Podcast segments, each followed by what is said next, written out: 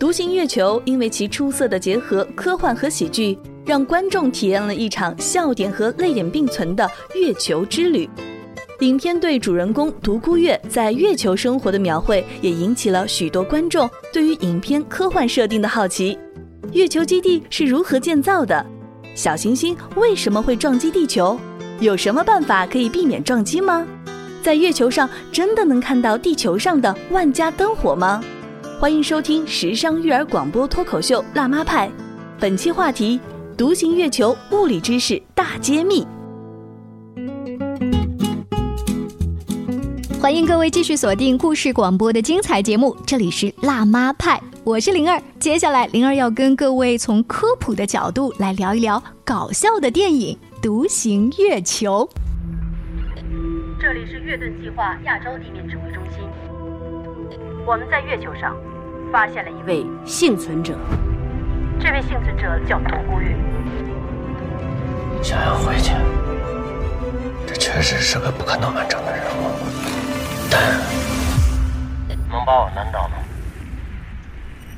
倒了，倒了，倒了，倒！月盾计划撤离当天，基地遭到陨石袭击，不得不提前撤离。《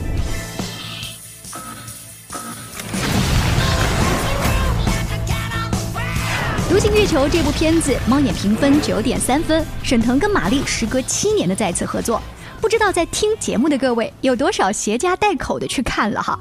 我很好奇，普通观众看呢，那就是图个乐，开心麻花呀、科幻喜剧啊这些关键词做支撑嘛。那有专业知识背景的人看电影会不会容易犯职业病呢？他又怎么给孩子去做科普知识的引导呢？今天直播间就为大家请来了科大天文系的教授严教授，欢迎你。哎，大家好。严教授当时看电影的时候，觉得好看的、让你印象深刻的看点在哪里啊？我看的时候呢，倒是不会挑很多的毛病啊。我看的时候就觉得特别的有趣，然后呢，又会看到一些科幻的元素，就会觉得非常的嗯激动。因为我会看到一些我们平时想象的东西，然后在电影画面中呈现出来。所以那个编剧可能有你们天文系的好朋友，是不是？呃，没准是有的。其实我看最后的片尾啊，那个是有一些科学家作为顾问的。哦，难怪呢。就是我们看可能就觉得刚子比较好笑，但是你们看到了一些未来，就你们行业内部会讨论东西，其实是电影方式呈现了。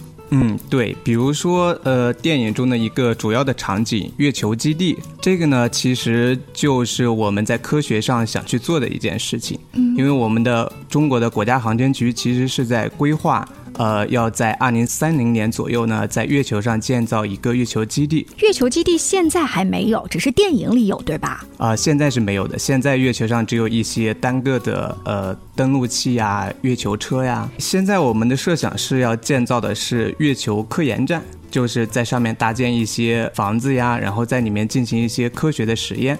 月球基地这个概念，我除了在电影当中啊了解了一下，我还在小朋友的一些科普读物上看过。比如说，像我儿子前两天看一个书叫《神奇树屋》，当中有一集叫《月球漫步》，然后这个书里面就提到了这两个小朋友，因为他们有魔法，来到了月球上，他们就来到了月球基地，拿了可能月球这个宇航员的衣服啊穿呐，或者怎么样，就好像在小朋友的科普读物或者是大人。看的科普电影当中，月球基地这个概念，好像未来就是这个方向。对的，是这个方向。那么我们只是觉得图一个乐，但是你们看到是知道差不多在哪一些年会分步骤的去进行哈。那具体怎么建设呢？呃，在今年年初的时候呢，国家航天局。建造了一个实验室，叫做深空探测实验室。这个实验室呢，其实就建在我们的合肥，它的总部就在我们的合肥。它是呃，我们安徽省还有我们中国科学技术大学共同建造的这样一个实验室。嗯，那么这个实验室的一个。主要的任务呢，就是去建造月球基地。然后现在的规划呢，是在二零三零年开始去建造，然后在二零四五年左右就会有一个雏形。那早期啊，它不能像是我们地球上修路啊、修桥哈，这个机器和工人一起同时施工。那这个月球基地在早期的时候要怎么样去开展建设？嗯，早期的时候呢，就需要用火箭先发射呃一些月球车，然后上面会有一些机器。人，这些机器人呢会帮助我们去建造月球的基地。在之后呢，我们国家会进行载人登月，然后最终的目的呢是实现一个长期有人值守的月球基地。哦，你说到机器人，呃，去做早期的建设，就好像电影当中有一个桥段，我记得是一个小机器狗。哎，对对对，就是像机器狗这样的一些机器人，他们会帮助我们去建造。但那个机器狗它其实只是电影当中嘛，就特别小。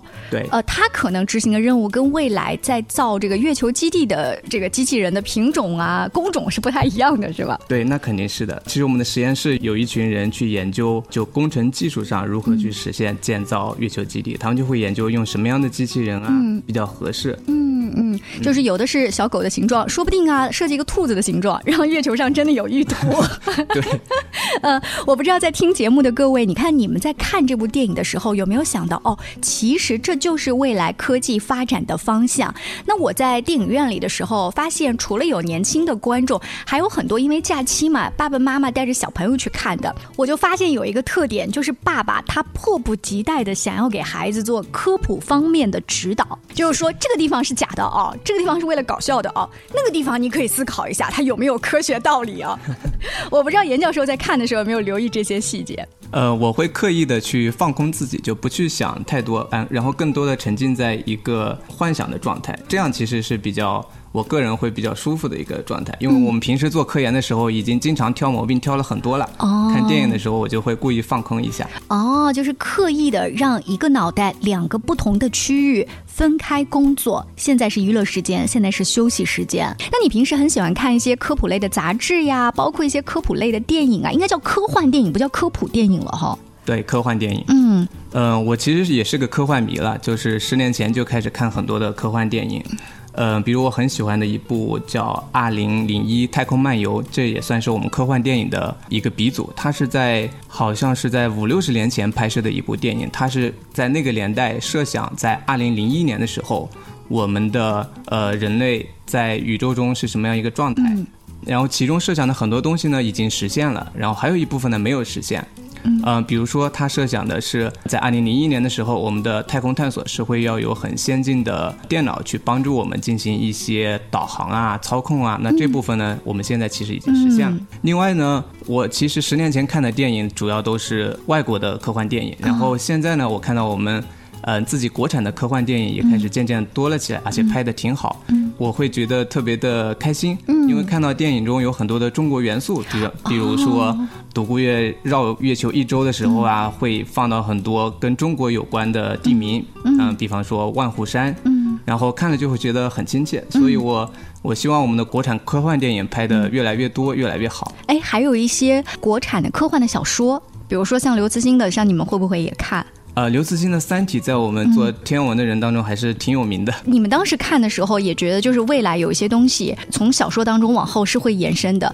对，但是《三体》呢就更加的具有科幻性质了，它上面的更多的是一种让自己脑洞大开的呃一一种状态。所以，《三体》像这样子的科幻小说，你建议啊，比如说你身边的一些学生呐，或者说在听我们节目的各位爸爸妈妈，几岁的时候带着孩子去接触比较好？这个可能得呃要高年级一点，可能得到高中。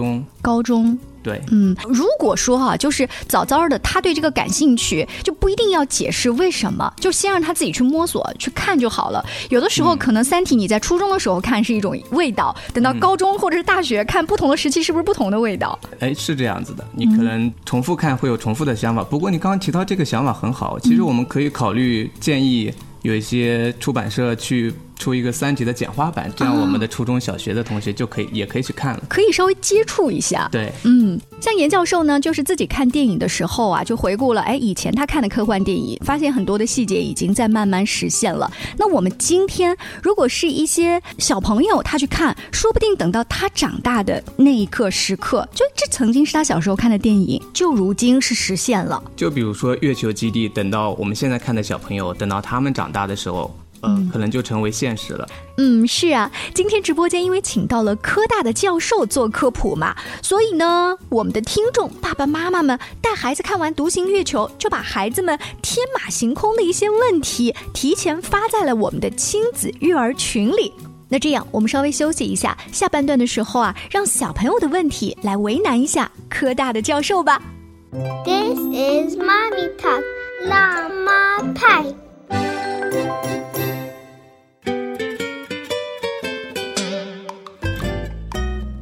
位继续锁定辣妈派，接下来就是辣妈派的小听众和科大天文系教授严教授的对话时间。小行星为什么会撞击地球？如果真的像电影里面一样撞击地球了，我们要怎么存活呢？呃，首先呢，我们肯定要避免小行星撞击地球。这个可以避免。对，其实这个是在呃国际上很多科学家都在做的事情。我们是有小行星防御计划的，每年呢，联合国也会开小行星防御计划大会。然后，全世界的科学家会坐在一起商讨如何去提前的发现一些有威胁的小行星，然后用什么样的方法去呃让它避免撞击地球。比如说电影当中，其实他们最后科学家研究的方向就是避免这样一个。对对对，嗯。然后避免的方式呢有很多种，嗯，有一种方式呢就是像电影中的用核弹去把它炸掉，还有一种方式呢就是用飞船。呃，吸附在小行星上面，然后把它渐渐的带离它原来的轨道，这样它就不会撞上我们地球了。那带离轨道就是我带你到其他地方去玩儿。哎，对对对，就不要来地球玩了。那它会一直带着它玩，还是说带跑了之后呢，就让它自由飞翔了？就跑偏一点点就行了。啊，跑偏一点点，它就来不了地球了。嗯，为什么袋鼠可以在月球上存活？袋鼠呢，它自己应该是不能在月球上存活的。这个电影里面的袋鼠应该也不是在月球上面自己呃长出来的，它其实是我们科学家带到月球上面去，嗯，帮助我们做实验用的一个实验的动物。这几年真实的在做月空探测的时候，有带动物上去吗？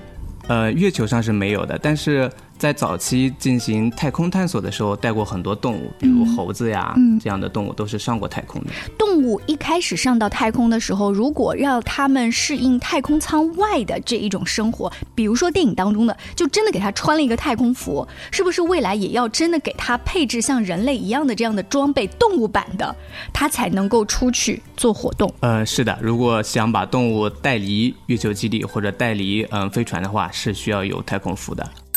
为什么宇航员在空间站里面可以不戴头盔啊？空间站里面不是那个没有空气吗？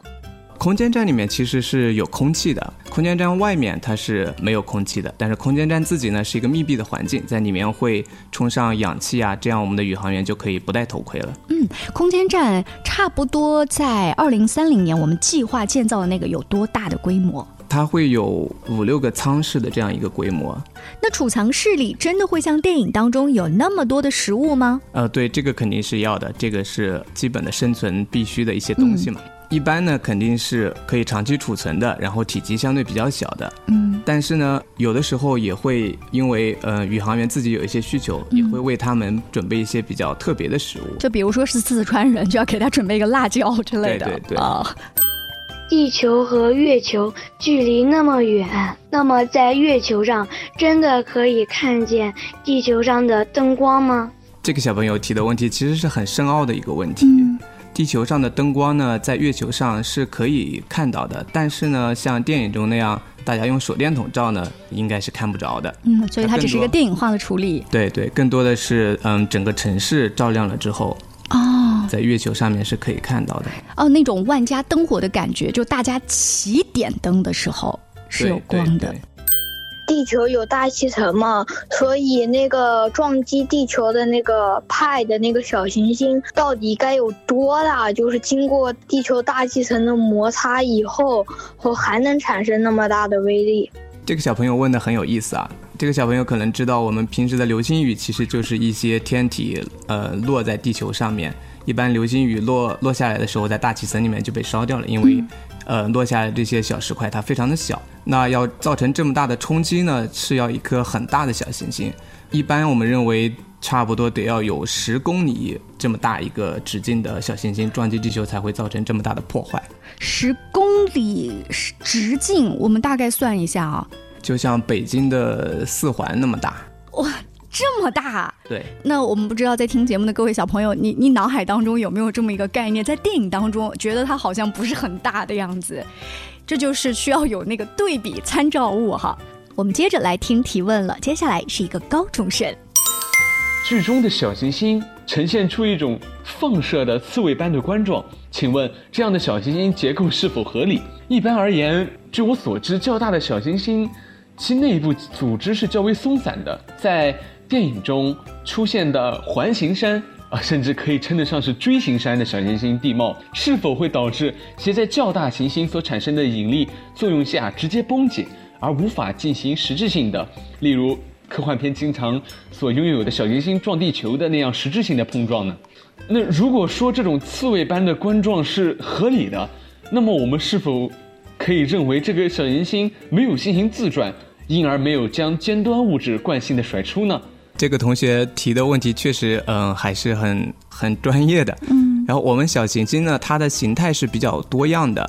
但是像这种发射状的形态呢，可能比较少见，目前也是没有观测到这样的一个发射状的形态。嗯，我我认为这个形态应该是电影的一个艺术处理。哦，嗯，它做发射状就是从画面上会比较好看。对对对，嗯。但是如果是一些嗯比较小的彗星的话，它的形态会更加的复杂，是有可能呃呈现一个发射状的。其实，在呃前几年的时候，欧洲欧空局发射过一个探测器去探测一颗彗星，然后发现它的形状呢，就跟我们的小黄鸭的形状是一样的。小黄鸭，对，它整个最后的那个造型，对，造型就是有一个头，还有一个身体，就跟小黄鸭一样。哇，所以天文学家，你们在观测这些星星的时候，也像我们普通人在看白云，要充满了想象力，去想象它的形状。对的。然后刚刚那个同学还提到，小行星结构会比较松散，然后会不会被呃一些大的行星因为它的引力作用造成呃这个行星的解体？这个确实是有可能的。但是像地球这样的行星呢，呃，它的引力并不是很大，一般的小行星是不会在靠近地球的时候解体。确实会有一些彗星啊，呃小行星啊，在特别靠近太阳的时候，它们是会解体的。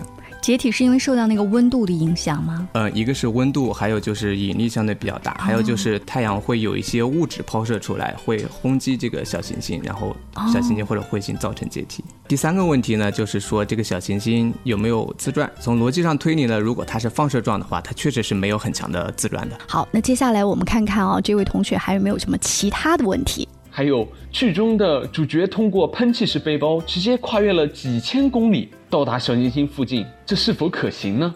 理论上是可行的，呃，因为背包的推力是可以带着，然后他带着独孤月还有嗯那颗炸弹，然后一起去到想去的地方。但是呢，推力可能不太大，它可能不像电影中那么快就能到达。所以那个也是一个电影化的处理。对，但是能量持续不了，续航不了那么长时间。对，在影片的最后。主角背着背包，头顶举着火箭。如果进行受力分析的话，气流所产生的反作用力的延长线并不经过整体的重心，那为什么整体不会进行加速旋转呢？这个同学的物理应该学的非常好，呃，我也觉得这应该是电影里面的一个 bug 嘛，对，一个 bug。他在问问题的时候，脑海当中在想那个那个线应该怎么画。对对对，就像这个同学说的，这个整体的结构像一个锤子，然后那个火箭是那个锤子的锤头，然后独孤月是锤柄。如果只在锤柄给他一个力的话，这个锤子是会旋转，是会旋转的。但是导演呢，始终记得几个字儿，叫主角光环。那一刻没有考虑物理的这个 这个道理在里面哈。不过还是非常高兴，谢谢我们那么多的大听众、小听众发来他们的疑问，也是信任我们的节目嘛。在回忆。我带孩子去看电影的那一天，有一个桥段是独孤月要跟这个袋鼠刚子说再见，因为要把刚子先送回地球，他要执行其他更大的行动。我一扭头，看到我的孩子在落泪。听说严教授，你当时也有一段是眼眶湿润了，是吗？对，是有一刻我是呃很感动的。嗯。就是嗯，地球上的人用手电筒啊、探照灯啊，给独孤夜打信号的时候，打出那个“你不是个人”的信号的时候，其实我是很感动的。就电影院里，大部分人其实都是在那一刻眼泪刚要出来，哈哈哈，破功了。但是你你觉得感动的原因是？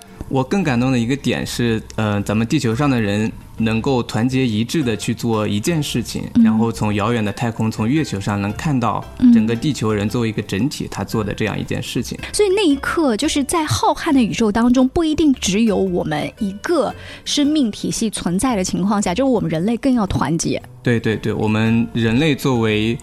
嗯，在地球上生活的一个生命体，我们其实是很需要团结一致去探索宇宙的。嗯其实地球只是宇宙中一颗普通的行星，我们现在已经在宇宙中发现有几千颗行星了。那这些行星上面呢，有的可能是会存在生命的，嗯科学家也在探索怎样去在这些外星的星球上面去寻找生命。嗯那么我们自己作为地球上的人，地球作为一颗宇宙中的一颗嗯行星，我们作为在地球上面的人类，我们其实是很需要团结一致，以地球人的身份去探索我们的宇宙。是在团结当中呢，还要有一点点的幽默精神，然后团结当中呢，还要有大无畏的牺牲精神。